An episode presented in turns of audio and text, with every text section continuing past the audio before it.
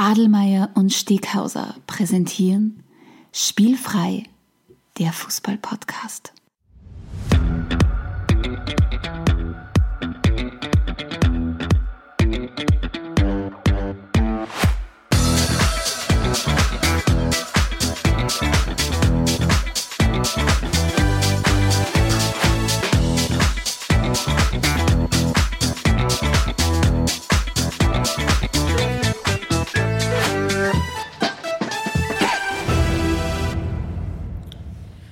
Herzlich willkommen zu einer neuen Episode von Spielfrei, der Fußball-Podcast.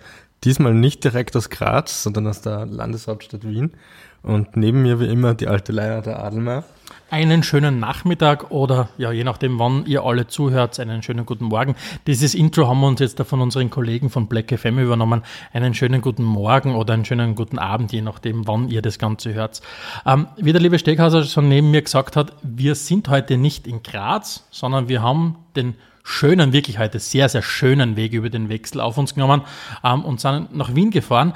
Ähm, aus dem Grund, weil wir ja schon wie im letzten Podcast angekündigt heute den zweiten Teil unseres Themenschwerpunkts Rassismus behandelt. Und nachdem wir euch im letzten äh, Podcast einmal so unserer Meinung nach eine Einführung gegeben haben in das Thema, wie wir die Themen sehen, was wir darunter verstehen, haben wir uns heute, äh, nachdem wir gesagt haben, okay, Schuster, bleib bei deinen sportlichen Leisten, äh, haben wir gesagt, okay, holen wir uns wirklich jemanden ins Boot, die einfach nochmal viel, viel mehr Fachkenntnis mitbringt. Und auf der Suche nach Gesprächspartnern zum Thema Rassismus landet man in Österreich schnell beim Verein Zara. Der Verein Zara ist Verein für Zivilcourage und Antirassismusarbeit und wir sitzen heute im Büro von Zara in Wien und uns gegenüber sitzt die Frau Dr. Bianca Schönberger, ähm, ihres Zeichens Geschäftsführerin von Zara Training. Äh, was Zara Training ist, was der Verein Zara tut, werden wir heute mit ihr gemeinsam besprechen. Ähm, vielen herzlichen Dank erstens mal, dass Sie sich die Zeit genommen haben, mit uns heute dieses Thema mal zu, zu betrachten und zu beleuchten. Sehr gerne. Ähm, Lieber Steckhauser, wir haben heute einiges an Fragen mit. Wir müssen schauen, dass wir heute, wenn es nach uns geht, unter vier, fünf Stunden bleiben. So viele so viel interessante Themen hätten wir auf jeden Fall. Ähm, vielleicht ganz kurz. Ich habe mal damals gelernt, wie meinen, ich nenne es jetzt nicht Lauf-Gehversuchen auf der Universität. Das war ja dann doch ein, ein, erfolgreicher Abschluss. Aber ich habe gelernt, man muss für ein gemeinsames Verständnis sorgen in einem Gespräch, weil sonst redet der eine das und der andere redet das. Ähm, Frau Dr. Schönberger, wir haben jetzt das Thema Rassismus im Fußball. Und Rassismus ist etwas in, in, in den Zeiten, gleich wie viele andere Begriffe, die werden über bare, für bare Münze genommen, über den Kamm geschoren. Wenn, wir bei, wenn Sie bei Zara von Rassismus sprechen, was, was meint man damit, mit diesem Begriff? Bei Zara haben wir für uns eine Arbeitsdefinition für den äh, Begriff Rassismus und zwar bezeichnet Rassismus eine Ideologie, anhand dessen äh, die Menschen wegen ihrer Hautfarbe, ihrer Sprache, ihrer Religionszugehörigkeit oder ihrer Herkunft eingeteilt und niedergestuft werden. Das heißt, es ist nicht nur dieses Einteilen, sondern auch aktiv, man, man wertet etwas ab. Genau, es geht um die Abwertung eines Einzelnen oder einer Gruppe aufgrund eines bestimmten Merkmals. Jetzt, jetzt, jetzt haben wir mal diese Definition, jetzt haben Sie schon ganz kurz gesagt, was Sie bei Zara machen. Jetzt wäre es natürlich der ein oder andere oder die meisten unserer Zuhörerinnen und Zuhörer werden wahrscheinlich den Verein schon kennen aus der, aus der Medienberichterstattung. Vielleicht, dass Sie uns noch mal ganz kurz einen Überblick geben, was macht der Verein ähm, in seiner täglichen Arbeit und was sind so diese, diese, diese Säulen, die uns Sie und auch kurz vor dem Gespräch auch schon kurz erwähnt haben. Was, was macht der Verein? Ja, unsere Arbeit beruht auf drei Säulen hier bei Zara. Das ist zum einen die Beratungsstelle. Es sind im Grunde sogar zwei. Einmal für Opfer und Zeugen und Zeuginnen von Rassismus. Und die zweite ist die Beratungsstelle äh, für Betroffene von Hass im Netz. Der, der zweite Schwerpunkt unserer Arbeit ist die Öffentlichkeitsarbeit. Da ist der berühmteste, das berühmteste Produkt äh, der Rassismusreport, der auch heuer wieder am 21. März erscheint. Und, äh, und es gibt da sehr viel Projektarbeit hier in Österreich, aber auch international. Und die dritte Säule ist die Präventionsarbeit, die Kompetenzvermehrung für Antirassismus. Und das äh, dieser Säule stehe ich sozusagen vor als Geschäftsführerin von Zara Training. Und hier arbeiten wir mit Schulen, mit Universitäten, mit Firmen, Vereinen, Verbänden äh, in ganz unterschiedlichen Formaten äh, und ja, zu den Themen Antirassismus, Hass im Netz, Sie haben jetzt, Sie haben jetzt neben dem Rassismus schon andere Begriffe auch erwähnt, wie beispielsweise Diskriminierung. Man merkt ja auch in, in den Gesprächen, dass es, ja, eben wie ich schon kurz gesagt habe, Themenvielfalt gibt oder Begriffsvielfalt. Wo soll man Ihrer Meinung nach die Grenze ziehen zwischen Rassismus und beispielsweise Rechtsextremismus? Oder was für, für unsere Zuhörer und auch natürlich für uns beide, wie wir da sitzen, wo, wo zieht der Experte eine Trennlinie? Es ist sehr schwierig, eine Trennlinie zu ziehen, weil die Diskriminierung äh, bedeutet, dass jemand äh, aufgrund eines bestimmten Merkmals äh, diskriminiert und benachteiligt wird. Das kann natürlich sehr viele Unterschiede haben. Was, was ich denke, was sehr wichtig ist zu verstehen, ist, äh, wenn man diskriminiert wird aufgrund des, der politischen Meinung, der, aufgrund der sexuellen Orientierung und anderen Dingen, das steht einem ja nicht auf die Stirn geschrieben. Das heißt, äh, man ist damit unter auch nicht sichtbar in diesen Merkmalen.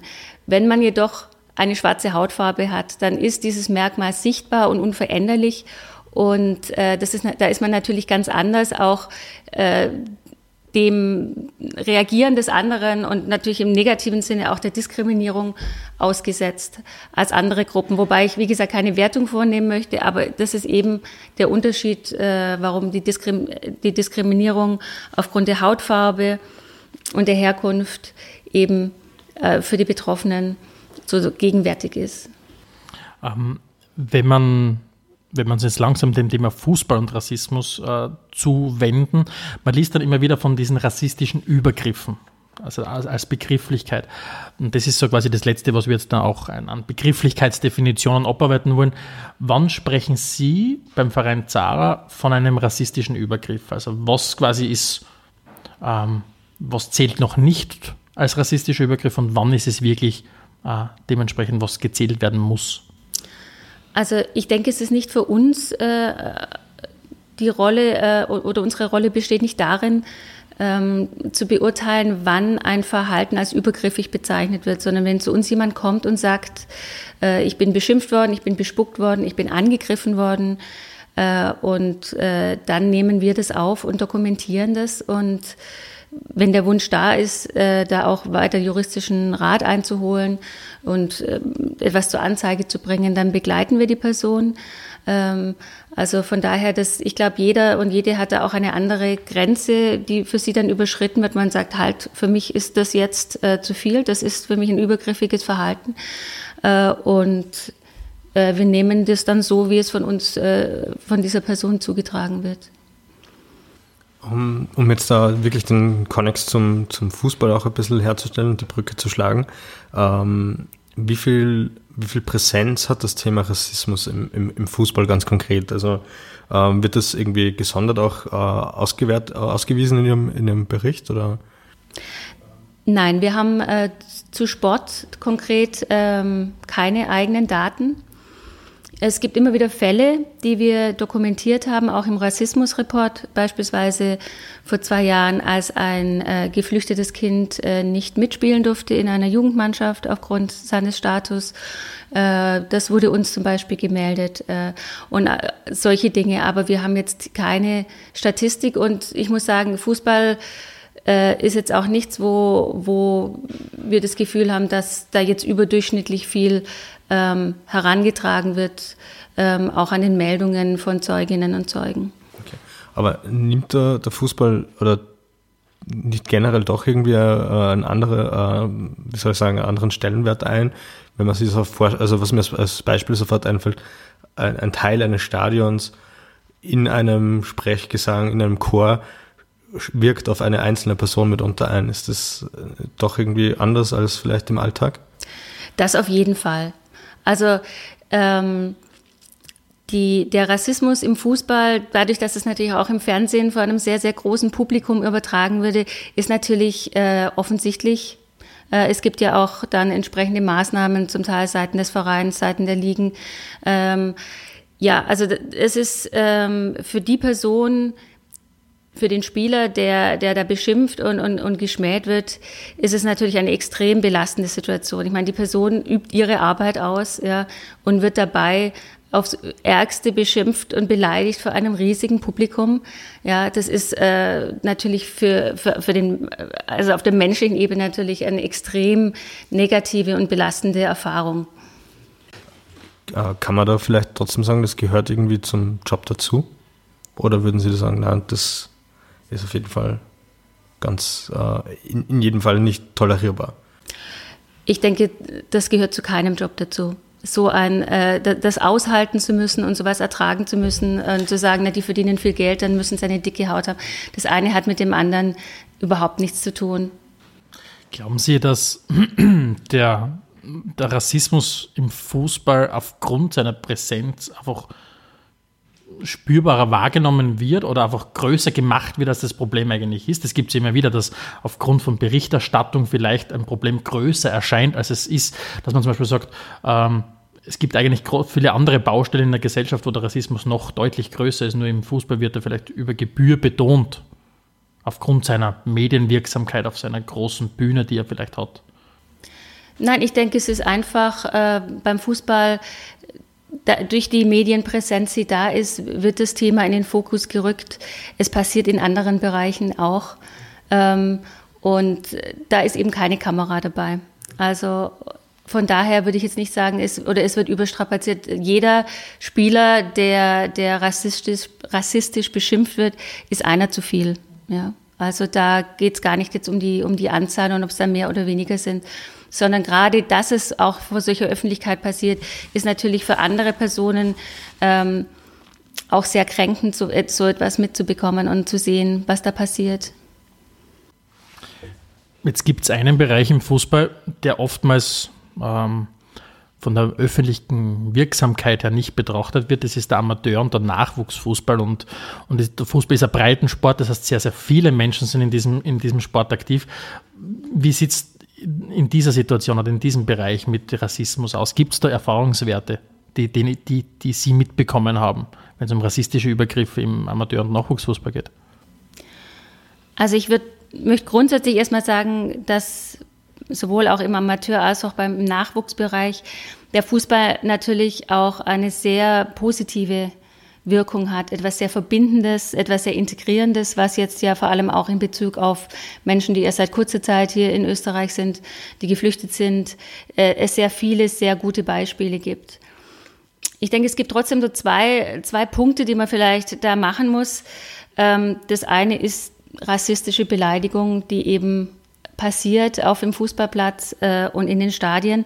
Da gibt es seitens des ÖFB eine sehr gute Fanarbeit und auch äh, sehr gute Regularien. Also zum Beispiel der Paragraph 112 vom ÖFB Rechts, von der Rechtspflegeordnung reguliert ja ganz klar, ähm, dass bei rassistischen Vorfällen von Spielern, Offiziellen, von Spielerinnen, von Fans äh, entsprechend harte Maßnahmen und Schritte auch gesetzt werden. Das Problem ist natürlich, dass sowas auch dokumentiert werden muss. Ja, die Schiedsrichter haben die Pflicht, eigentlich äh, solche Vorfälle äh, zu dokumentieren und auch zu melden. Und was uns eben zugetragen ist, wird, ist, dass das, dass das sehr selten passiert. Und ich denke, da müsste man in der Ausbildung schon ansetzen und das Thema wirklich ähm, so wichtig machen, wie es ist. Vor allem, wenn man denkt, äh, im Kinder- und Jugendbereich, ähm, es ist extrem negativ prägend für Kinder und gerade weil der Schaden dort so groß ist, müsste man da wirklich ganz massiv vorgehen. Der zweite Punkt von Rassismus ist so das, was wir als Othering oder, oder als kultureller äh, Rassismus bezeichnen. Das sind so Sprüche wie, wenn jemand zu spät kommt oder äh, zum Training oder anderes, dann kommt der Spruch, das kannst du zu Hause machen, aber nicht hier in Österreich. Ja, oder der so und so kommt immer zu spät, weil die und die Gruppe kommt ja immer zu spät, das wissen wir ja, ja.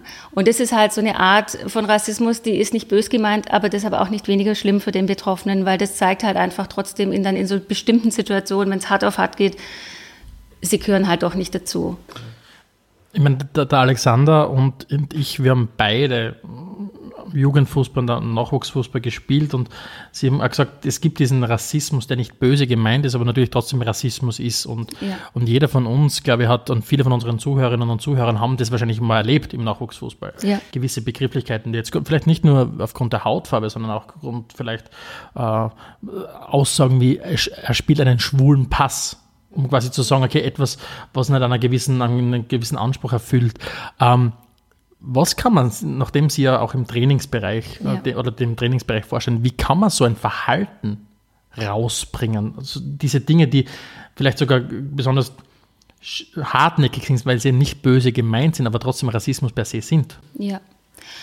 Ja, im Grunde ist das ein Thema, wo ich denke, ähm, dass man damit Strafen nicht weiterkommt, so wie Sie gesagt haben, das ist es nicht, äh, es ist nicht mit Absicht, ja, aber es ist es trotzdem arg äh, sondern wo man wirklich sensibilisieren muss äh, für das Thema, weil da macht man einfach sehr viel kaputt, was an toller Integrationsarbeit äh, geleistet wird und was das Verbindende auch im Sport ist ja, und auch im Fußball vor allem.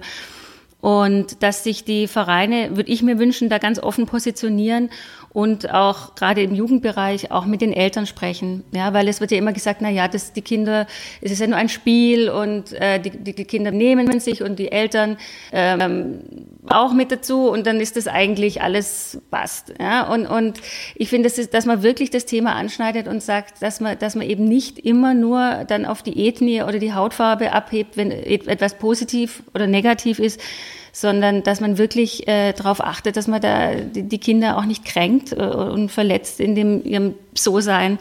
Ähm, und da brauchst Gespräche, da brauchst ähm, ja auch Aufklärung vielleicht, ähm, auch bei den Jugendtrainerinnen und Trainern. Also da ist es, ähm, ich denke, das müsste man auf mehreren Ebenen führen.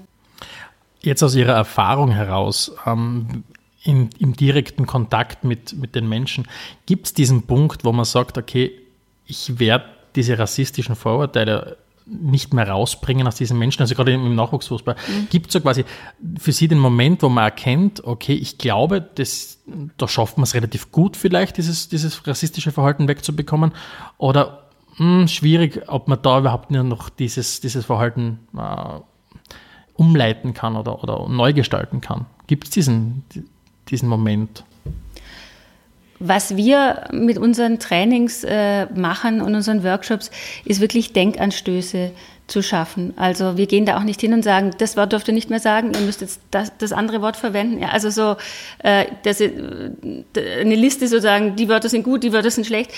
Das ist überhaupt nicht unser Ansatz, sondern es geht wirklich darum, einfach mal in sich reinzuspüren, auch in so einer Workshop-Situation mal so die andere Seite zu sehen, wie, wie, wie, was bedeutet es eigentlich für denjenigen, äh, oder diejenige so und so genannt zu werden oder immer mit negativen Attributen dann sozusagen die Heimat der Eltern oder Großeltern äh, dann belegt wird.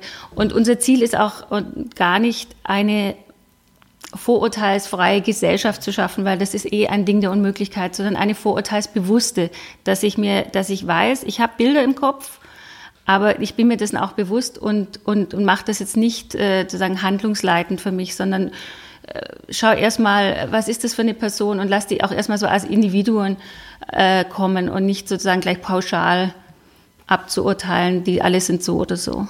Wie schaut es denn da bei den Kindern aus? Ist das Bewusstsein ab einem gewissen Alter da, dass man sagen kann, okay, sie sind sich dessen im Klaren, dass äh, entweder Verhalten aktiv nicht in Ordnung ist oder dass sie jetzt gerade selbst Opfer eines Übergriffes worden sind? Sowas funktioniert ja sehr oft äh, über Rückmeldung. Wir, haben, wir arbeiten mit Kindern ab dem Volksschulalter und selbst wenn ihnen die Worte fehlen, das zu beschreiben, was, was ihnen da passiert, also wie Diskriminierung oder Rassismus, aber einfach zu wissen, das tut mir weh, ja, das, das, es schmerzt mich, also körperlich eigentlich, wenn jemand sowas zu mir sagt oder wenn ich das Gefühl habe, ich werde ab, heruntergewürdigt, äh, verglichen zu anderen von etwas, wo ich mit dem ich geboren bin oder was, was, was zu mir als Person ganz speziell gehört, das ist natürlich da. Andererseits sind Kinder auch total offen und, und eben zu vermitteln, dass es neben der Herkunft, der Hautfarbe auch noch ganz viele andere Tal ähm, Kategorien, Talente, ähm, Begabungen und, und andere Unterschiede gibt äh, und man nicht immer nur auf dieses eine da abheben muss. Ähm, das ist etwas, was wir versuchen zu vermitteln. Jetzt haben Sie vorhin kurz erwähnt, dass die Diskussion nicht immer sich auf einzelne Ethnien oder was äh, auch immer konzentrieren soll. Jetzt für mich von meiner Seite war doch dann die, die, die, die Frage, kann man das in Österreich, im österreichischen Fußball oder allgemein im Rassismus in Österreich, kann man sagen, welche, welche Gruppen insbesondere betroffen sind von, von Rassismus? Also sind es vor allem Menschen mit, mit, mit dunkler Hautfarbe, sind es Menschen muslimischen äh, Religionsbekenntnis? Wie sieht da die Situation in Österreich aus? Also ich kann es jetzt für den Fußball speziell nicht sagen. Allgemein ist es sicher so, dass Menschen, ähm, die als, als Geflüchtete sagen, entweder erkannt oder ähm, oder von denen man glaubt, es zu wissen, das gehört ja auch immer noch dazu, dass ja oft viele Leute auch da äh, von Dingen ausgehen, die oft gar nicht stimmen. Ja. Äh, und auch Muslime eben äh, und Muslima da äh, sehr stark betroffen sind. Also das ist sicher eine Gruppe, die es in Österreich in der Hinsicht äh, sehr schwer hat im Moment und da sehr viel an negativen Erfahrungen macht. Ähm, wie die Zuhörer von unserem Podcast vielleicht auch bei der letzten Episode schon mitgekriegt haben, eine der wohl bekanntesten Kampagnen gegen Rassismus im Fußball war die Respect-Kampagne der UEFA, wo sehr, sehr viele sehr berühmte Fußballer in ihrer Landessprache Nein zu Rassismus in die Kamera gesprochen haben. Gibt es aktuell auch irgendwelche ähm, Unternehmungen in diese Richtung? Wissen Sie da irgendwas? Also, also konkret irgendwas unternommen aktuell? Ja, also ich weiß, dass äh, es von Seiten äh, des ÖFB einige Projekte gibt. Eines kenne ich sehr gut, weil wir dort äh, selber auch mit dabei sind. Das ist das Projekt Lernkurve Stadion.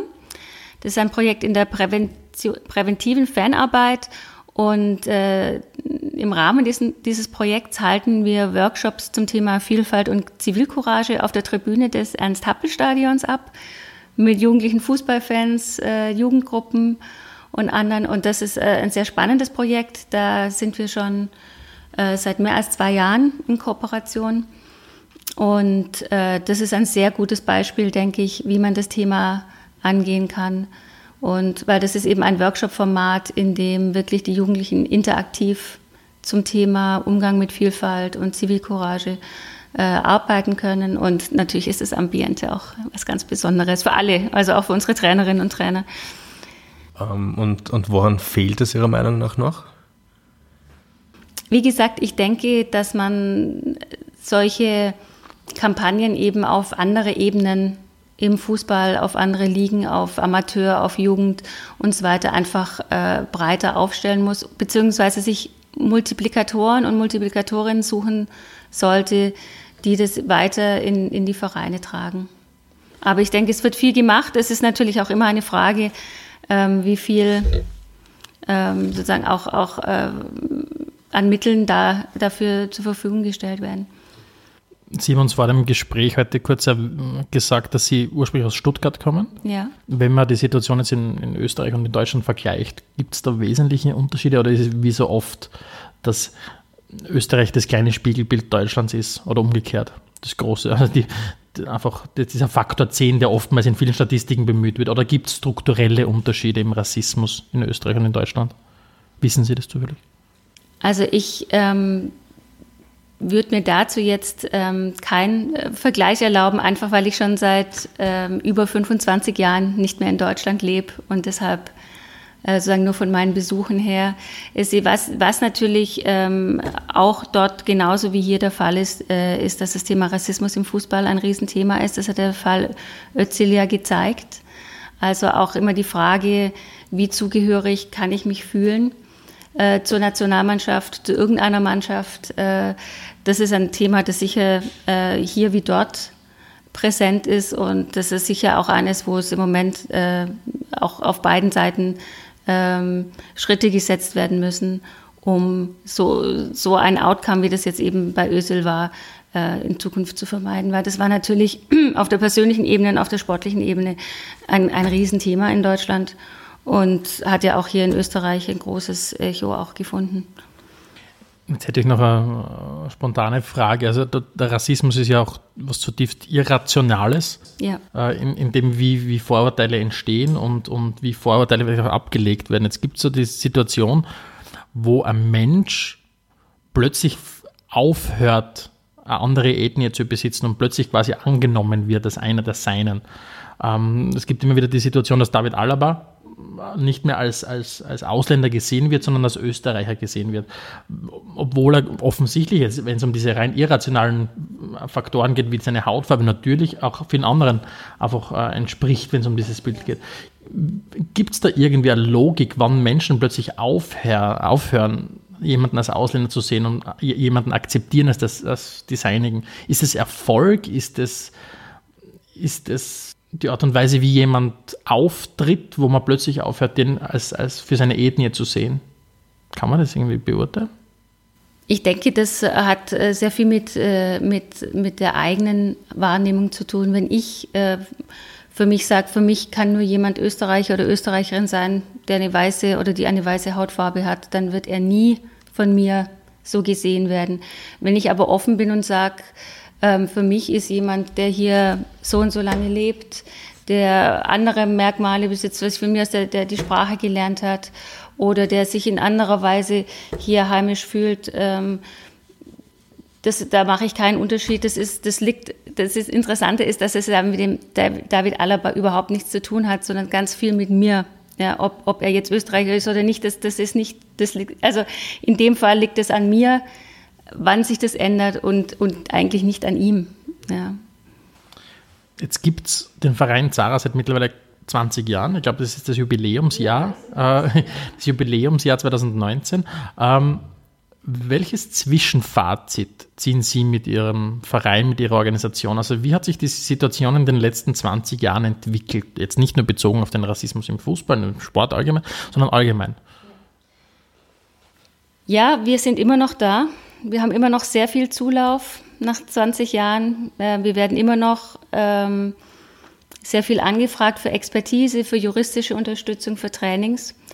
Also von daher ist äh, das Thema nach wie vor präsent, äh, nach wie vor wichtig. Und ähm, insofern würde ich auch keine Prognose machen, nochmal 20 Jahre oder mehr oder wie. Es ist einfach immer noch äh, ein virulentes Thema. Wenn wir anstelle der, der, der Langfristigkeit die, die, Kurzfristigkeit hernehmen, Sie haben schon kurz erwähnt, am 21. März, also in ein paar Wochen, wird ähm, der neue Rassismusreport präsentiert von Ihnen. Äh, was können Sie uns an dieser Stelle ein paar Wochen davor schon äh, sagen? Auszüge aus diesem Rassismusreport. Wie entwickelt sich die Situation in Österreich? Na, es gibt verschiedene Ebenen, in denen wir uns die Entwicklung anschauen. Was wir jetzt äh, sehr stark beobachtet haben, ist, dass äh, die Zahl derjenigen, die uns rassistische Fälle melden, ähm, gestiegen ist. Also sie sind auch vom Anteil her sehr groß. Das heißt, äh, da ist offensichtlich auch eine, äh, eine andere, ein anderer Blick auf das Thema, ein anderes Gefühl, vielleicht auch der Verantwortung, dass uns solche Übergriffe mehr und mehr gemeldet werden. Dadurch nimmt auch die Zahl entsprechend zu. Äh, wir können natürlich nie mit absoluten Zahlen arbeiten. Wir dokumentieren ja, die Spitze eines Eisbergs. Aber es ist eben interessant zu sehen, dass, dass, dass doch viele, viele Leute hinschauen und sagen, das ist nicht in Ordnung, ich möchte etwas dagegen machen. Sehr viele auch online. Also wir bekommen sehr viele Meldungen äh, auch über, über Hass im Netz, äh, Rassismus im Netz gemeldet. Das ist, äh, das ist auch eine sehr starke Zunahme von Jahr zu Jahr. Also da ähm, ist auf jeden Fall sehr viel Bewegung drin und die genauen und endgültigen Zahlen werden dann am 21. März auf der Pressekonferenz veröffentlicht. Um doch ein bisschen einen Ausblick auch äh, Richtung Entwicklung zu geben, ähm, glauben Sie, dass es langfristig oder mittelfristig eher so sein wird, dass, ich, dass wir uns auf pessimistisch in die Zukunft blicken müssen oder gibt es doch auch den einen oder anderen Grund, optimistisch in die Zukunft zu blicken?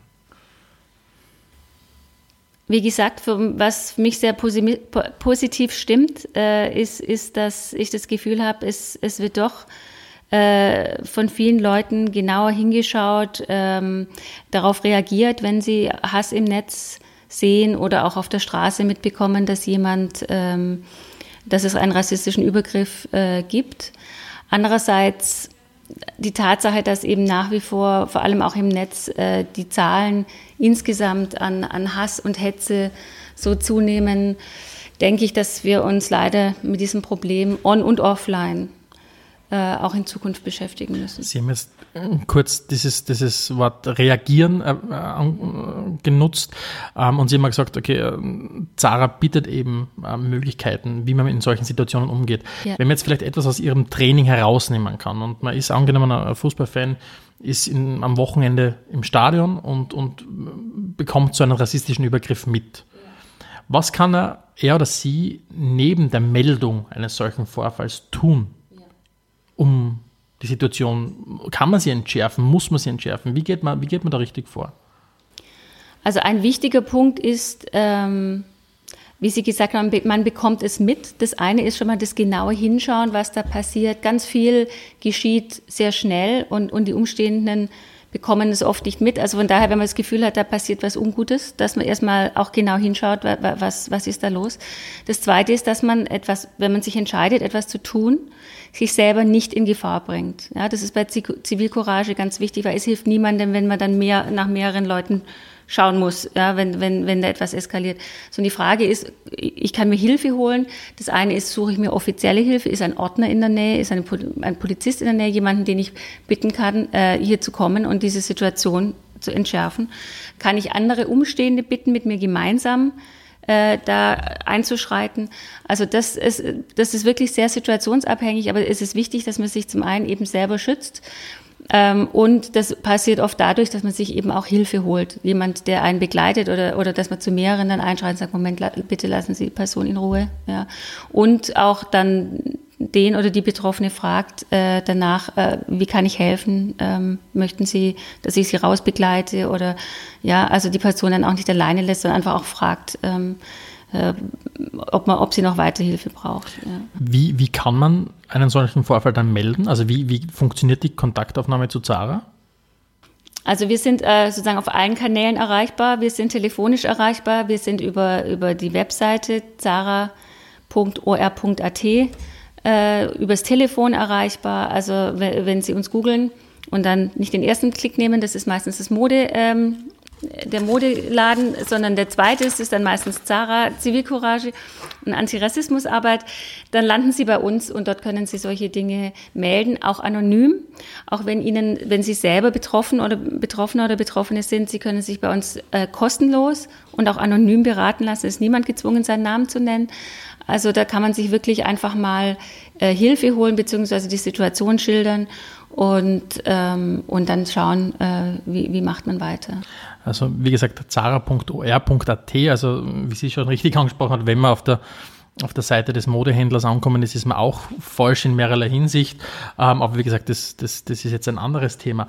Ähm, das heißt, es geht darum, falsches Heldentum kann auch gefährlich sein. Das heißt, wenn man Augen also die Scheuklappen quasi aufsetzt und blind reinstimmt in eine Situation, kann man deshalb auch nichts richtig oder macht man vielleicht auch nichts richtig. Ja, ich meine, Gott sei Dank passiert sehr selten etwas, wenn, wenn jemand eingreift. Aber es ist für uns ganz wichtig, äh, in den Workshops zu vermitteln zum Thema Zivilcourage, dass ein wichtiger Punkt ist, sich selber nicht in Gefahr zu bringen. Aber es gibt eben sehr viele Möglichkeiten, solche Situationen zu unterbrechen, die einem oft, wenn einem das Adrenalin dann in den Ohren rauscht, nicht einfallen. Und deshalb gibt es auch unsere Workshops, zum Beispiel auch an der Volkshochschule hier in Wien, Wien regelmäßig. Äh, dort, bei Zivilcourage kann man lernen. Ja? Also da gibt es Studien, die besagen, dass, dass wenn jemand solche Situationen schon mal durchgespielt hat, äh, was könnte ich in diesem, in der U-Bahn oder in der Öffentlichkeit hier und da oder an der Arbeitsstelle auch tun, dass die Wahrscheinlichkeit beim nächsten Mal einzugreifen viel, viel größer ist. Ja, also das kann man wirklich, das machen wir auch schon mit Kindern. Ähm, also wo man wirklich sagt, sie bringen sich nicht in Gefahr, aber viele wissen zum Beispiel auch nicht bei Vorfällen, wenn man jetzt zu einem Spiel fährt oder auch äh, nach einem Spiel und in der U-Bahn eskaliert etwas, dass es in jeder U-Bahn, in jedem Waggon einen Knopf gibt, den man drücken kann und den Fahrer erreicht und sagt, bitte bleiben Sie in der nächsten Station stehen, hier passiert gerade was. Oder dass es in allen U-Bahn-Stationen in Wien einen Knopf gibt, um dafür zu sorgen, dass der nächste Zug nicht einfährt, falls jemand äh, auf die Gleise geschubst wird. Also es gibt alle diese Dinge, aber die fallen einem normal in dem Moment nicht ein oder man weiß es einfach auch nicht. Und da kann man sich zum Beispiel dort einfach Anregungen holen und dann ist man einfach gerüstet für solche Situationen, weil vieles ist ja nicht nur im Stadion, sondern auch auf dem Weg dorthin, auf dem Weg zurück. Und da gibt es eben sehr viele Möglichkeiten, ähm, Menschen zu helfen, die dann in so einer schwierigen Situation sind. Jetzt, jetzt möchten wir den, den Podcast natürlich auch äh, gern mit, mit konkret mit dem Fußball natürlich beenden und, und es liegt auch ein bisschen in unserer Natur, dass wir Dinge versuchen positiv zu sehen und, und Sie haben uns jetzt da viele nützliche Punkte gegeben, auch unseren Zuhörerinnen und Zuhörern, wie man mit solchen Situationen umgeht, wie man so, solche Situationen melden kann. Wenn wir jetzt versuchen, den Rassismus im Fußball außen vor zu lassen und die, die, die verbindende Identität des Fußballs ein bisschen in den Vordergrund hebt. Was macht der Fußball mit diesen Menschen? Also was, was kann man an positiven Dingen von ihm mitnehmen? Ich denke, das Tolle am, am Fußball ist, dass eben die Begeisterung buchstäblich ansteckend ist. Also dass das äh, und viele äh, egal ob das jetzt Jugendliche oder auch, auch Erwachsene sind, über den Fußball eben ihren Platz in der Gemeinschaft gefunden haben. Ob das jetzt in einem, einem kleinen Ort ist oder in einem Stadtteil, dass einfach Fußball äh, und die Begeisterung für den Sport etwas Verbindendes ist und äh, wo dann eben Unterschiede in dem Sinn, wie sie eben sonst gesellschaftlich oft wahrgenommen werden, dann keine Rolle spielen. Und ich finde, da gibt es sehr, sehr viele tolle Projekte und ich finde es ganz wichtig, dass man eben die, diese positive Kraft, die da im Fußball ist, dass man sich das nicht kaputt machen lässt. Und da finde ich das sehr wichtig, dass Sie das Thema ansprechen. Also, weil Sie die, diese verbindende Kraft angesprochen haben, also ist der Fußball, also kann man ihn in beide Richtungen nutzen. Also es gibt diese negative Verbindung oder diese negativen Multiplikatoren, aber vielleicht auch diese positive Multiplikatorwirkung. Dass man Auf sagt, jeden Fall. Weil er so stark dieses, diese Ansteckung drinnen ist in diesem, in diesem Fußballfan, dass man sagt, man will andere begeistern, dass man vielleicht auch dadurch diesen, diesen Hebel vielleicht auch nutzen kann. Ja, selbstverständlich. Selbstverständlich. Und zwar sowohl auf der Fanseite als auch auf der Fußballseite. Ich meine, ich habe das schon oft gesehen, ähm, da rollt ein Ball, ja, dann kommen ein paar Jungs und spielen, ob die, die können sich in keiner Sprache verständigen, ist aber auch egal, ja, weil klar ist, die, die, die alle kennen die Regeln ja, und die spielen Fußball und die haben ihren Spaß und sind begeistert. Und wenn es dann im Verein sozusagen noch gefestigt wird, ähm, ist, das, ist das eine tolle Sache und hat eine ganz, ganz große Integrationskraft. Und da gibt es auch sehr, ich kenne auch sehr viele Beispiele, wo das wunderbar funktioniert hat. Also darum denke ich, ist, ist es wichtig, das zu bewahren und hochzuhalten und zu beschützen, was da auch wirklich, äh, was da an Guten drinsteckt und auch was auch passiert in den Vereinen und, und auch äh, bei den Fans. Und ja, also ich denke, das ist äh, ein, ein ganz positiver Trend, den man, ja, den man, den man bewahren muss und, und den man sich nicht kaputt machen lassen darf. Wir möchten jetzt natürlich jetzt auch die, die, die, die Chance noch nützen und, und unsere Zuhörerinnen und Zuhörer aufrufen. Egal, ob ihr jetzt in einem Verein aktiv seid, in einem Verband aktiv seid, und so, solltet ihr jemals solche Situationen erleben oder einfach nur proaktiv vorgehen in dieser Situation und sagen, okay, wie, wie können wir mit unseren Nachwuchsfußballern umgehen, damit sie richtig äh, in diesen Situationen agieren, ähm, nehmt doch Kontakt auf. Also die, die, die Kontaktdaten haben wir schon mal genannt, also www.zara.or.at. Äh, dort sitzen für euch die richtigen Ansprechpartner ähm, und Ansprechpartnerinnen, wenn es um allerlei Themen rund um Rassismus und Zivilcourage geht. Ähm, vielen herzlichen Dank ja, wir danken im Namen der Spielfreiredaktion für das Gespräch. Ähm, wir werden dafür sorgen, technisch, dass wir die, die Verlinkung auf jeden Fall hinkriegen, damit es sehr eindeutig ist. Ähm, ansonsten bleibt uns noch zu sagen, ähm, hoffe, unser Special zum Thema Rassismus hat unseren Hörerinnen und Hörern gut gefallen. Meldet euch bei uns, äh, gibt uns Feedback, das freut uns immer sehr. Ähm, und in diesem, wir brauchen da dringend brauchen wir so eine, eine Catchphrase für den Schluss für die zukünftigen Sendungen. Ja, wie gesagt, wir haben wir haben letztens schon gesagt, Rassismus ist scheiße und also man kann ganz lange, man kann ganz lange Gespräche zusammenfassen unter sehr plumpen Überschriften, so haben wir es schon vor unserem ersten Rassismus, also vor unserem ersten Podcast gemacht. Äh, Frau Dr. Uh, vielen herzlichen Dank, Frau Dr. Schönberger. Uh, war wirklich ein tolles Gespräch. Uh, danke Ihnen recht herzlich, Ihrem ganzen Team. Ähm, noch alles Gute weiterhin für die Arbeit. Wir hoffen natürlich, dass irgendwann der Punkt kommt, dass es sich vielleicht einen neuen Arbeitgeber suchen müssen, weil dieses Problem sich aufgelöst hat. Wobei sie werden wahrscheinlich dann ähm, versuchen, neue, neue Baustellen äh, aufzumachen und diese fertig zu bringen mit ihrem Team. Also wie gesagt, vielen herzlichen Dank für die, für die vielen Informationen, die Sie uns gegeben haben. Adelmeier und Steghauser präsentierten Spielfrei, der Fußball-Podcast.